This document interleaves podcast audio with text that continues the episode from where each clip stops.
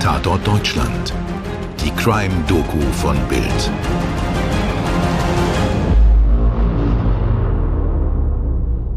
Hallo und herzlich willkommen. Wir haben einen neuen Fall vorliegen, und zwar buchstäblich. Vor uns liegen Notizen, Fotos, Zeitungsartikel und eine Menge Links auf dem Tablet. Und es gibt viel zu erzählen diesmal. Ich bin Mirko Kasimir und ich freue mich, dass mir Toni Heyer durch diesen Fall hilft. Hallo zusammen. Aber Mirko, diese Story heute, die ist wirklich krass. Das fängt ja schon mit dem Namen der Täterin an. Ich möchte mich im Voraus entschuldigen, wenn ich das jetzt falsch ausspreche.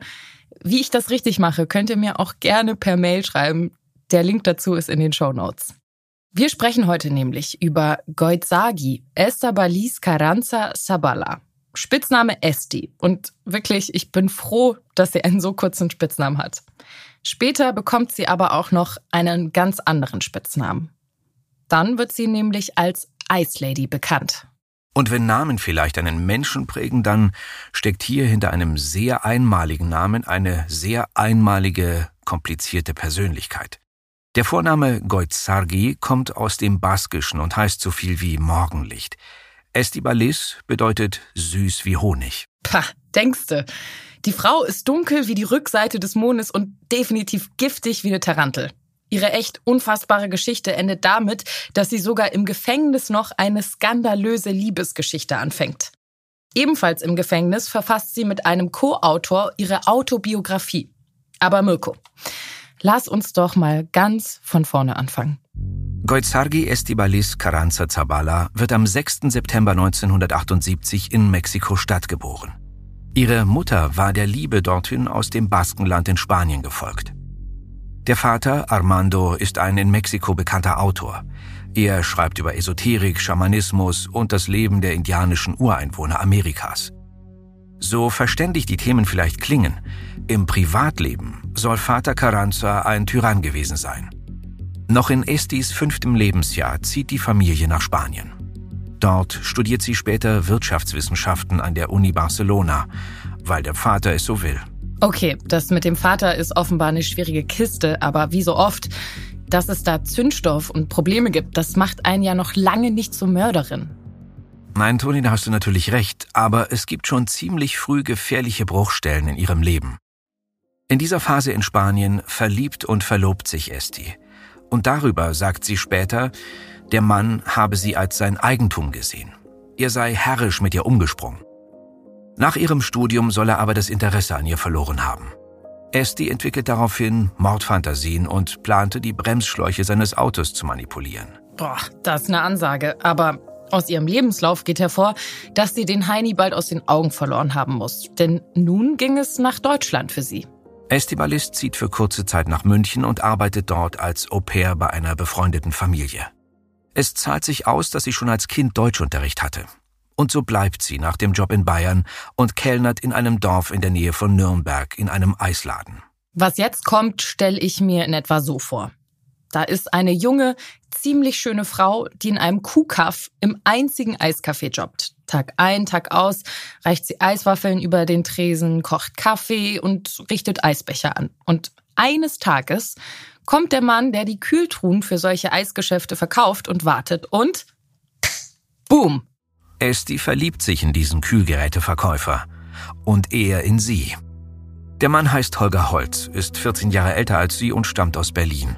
Er ist Mitglied bei Hare Krishna. Das ist eine Sekte, die den Hinduismus besonders streng auslegt.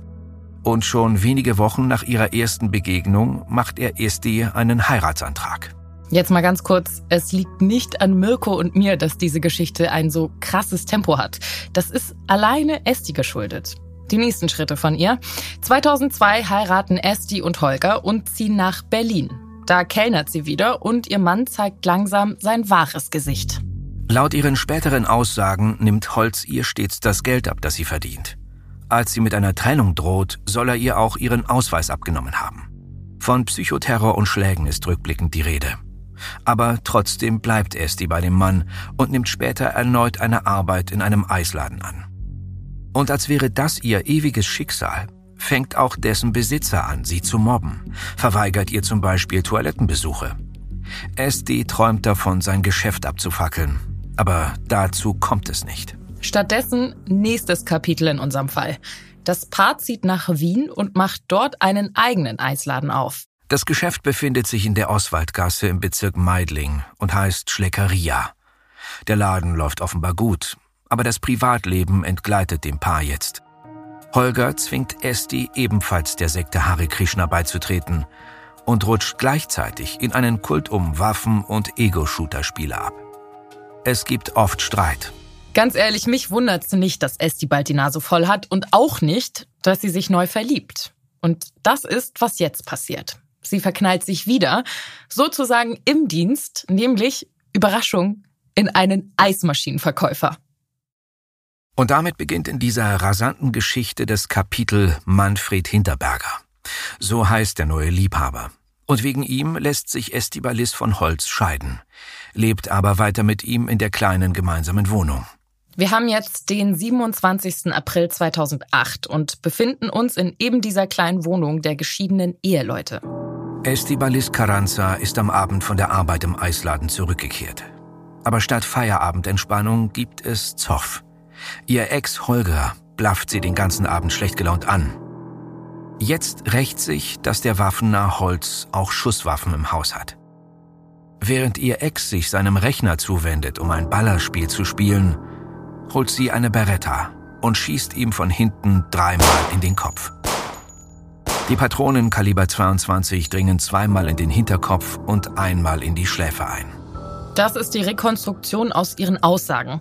Demnach passierte alles im Streit und spontan. Aber es war wohl nicht nur die miese Stimmung an diesem Abend, die zur Eskalation führte. Denn Esti wollte schon lange, dass Holger auszieht und der weigerte sich einfach. Und sie schuldete ihm Geld, das er in den Laden gesteckt hatte. Diese Probleme hat sie nun scheinbar gelöst. Aber wohin mit der Leiche? Hier sind wir beim makaberen Teil des ersten Mordes. Estibalis lässt das Opfer tagelang auf dem Sessel sitzen. Dann versucht sie, die Leiche zu verbrennen, führt das aber wegen starker Qualmentwicklung nicht zu Ende. Schließlich kauft sie im Baumarkt eine Kettensäge und zerteilt den Körper und friert die Stücke zunächst ein. Nachdem die Wohnung im Herbst desselben Jahres gekündigt wird, landen die Überreste von Holger Holz einbetoniert in Wannen im Keller unter dem Eisladen in der Oswaldgasse. Boah, das ist so skrupellos. Und ich meine, was auch für ein Aufwand. Und echt erschreckend kalt ist auch, was Esti Leuten erzählt, die Holger Holz vermissen. Der sei nämlich nach Indien zu einer Sekte gezogen und deshalb habe sie ihn auch nicht als vermisst gemeldet. Mehrmals schon hatte Estibalis Mordfantasien gegenüber verhassten Männern in ihrem Leben. Jetzt ist aus dem Grauen im Kopf also Wirklichkeit geworden. Die Frau war aber all die Jahre zuvor schon eine tickende Zeitbombe. Und ist es immer noch. Nach dem Mord an Holger Holz zieht sie jetzt bei ihrem Freund Manfred Hinterberger ein. Der Neue beteiligt sich am Eisladen und eine Weile scheint alles gut zu gehen. Aber Hinterberger geht fremd. Und als wäre das nicht schlimm genug, zeigt er jetzt wohl auch herrische Züge und drängt Estibalis zum Beispiel zu Schönheits-OPs. Ich finde es ganz, ganz schwer zu fassen. Sie hat die Eiseskälte, einen Typen zu erschießen und zu zersägen und lässt sich trotzdem wieder vom nächsten Mann unterdrücken.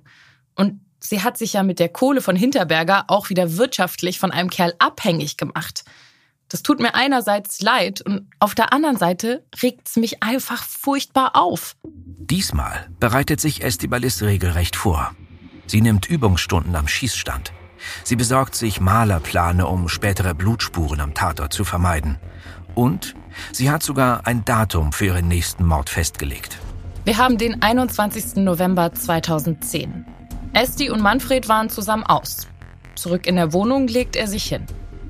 Sie wartet, bis er schläft und schießt ihm dann viermal in den Hinterkopf. Danach zersägt sie Manfred seelenruhig in Teile und friert die Pakete ein. Auch diesmal verfrachtet sie nach und nach alles in den Keller. Unter dem Eissalon betoniert sie die Leichenteile dann in Wannen ein. Aber die Tat lässt sich nicht so gut vertuschen wie der erste Mord. Die Leute fragen nach Manfred. Vier Tage nach den tödlichen Schüssen meldet Estibalis Hinterberger bei der Wiener Polizei als vermisst. Das heißt aber nicht, dass unsere Frau skrupellos jetzt die Nerven verliert. Ganz im Gegenteil. Wenig später, nämlich im Dezember 2010, angelt sie sich den nächsten Typen. Ich fasse an dieser Stelle nochmal zusammen. Vor zweieinhalb Jahren hat Estibalis ihren Ex-Mann Holger Holz erschossen und zerstückelt. Seine Überreste liegen seitdem im Keller unter der Schleckeria. Seine Freunde denken, er ist nach Indien ausgewandert. Nicht ganz einen Monat später folgt ihm Manfred Hinterberger. Mit ihm geht Esti eine neue Beziehung ein, aus der bald ein Kind hervorgehen wird. Aber jetzt, im Dezember 2010, wird es auch nur noch etwa sechs Monate dauern, bis diese psychisch höchst auffällige, gefährliche Frau auffliegt. Unsere Notizen führen uns jetzt zum Frühsommer 2011. Esti führt ihr Eiscafé weiter und auch ihre Beziehung mit Roland. Sie bekommt aber nicht mit, wie sich die Schlinge zuzieht, als in der Oswaldgasse ein Wasserschaden auftritt. Ein Rohr ist gebrochen.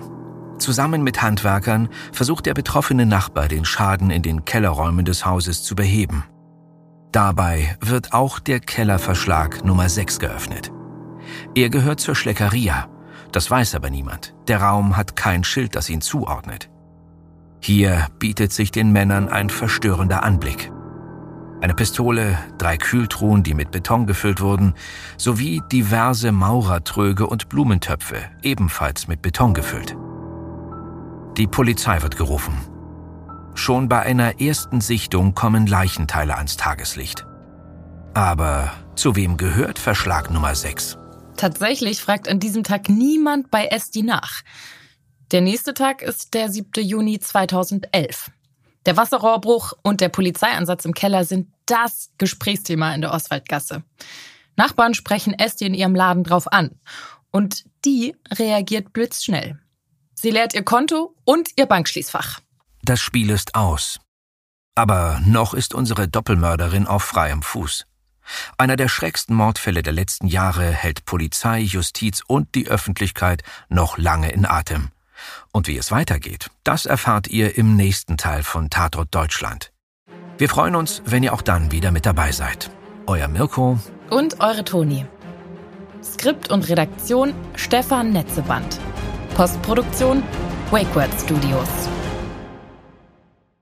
Dir hat diese Folge von Tatort Deutschland gefallen? Du bekommst von True Crime einfach nicht genug. Dann hör jetzt in unsere weiteren Folgen rein. Hier warten mehr als 200 spannende Fälle auf dich, wie das Verschwinden von Rebecca Reusch, der Prozess gegen O.J. Simpson oder die Entführung von Ursula Herrmann. Wir hören uns bei Tatort Deutschland.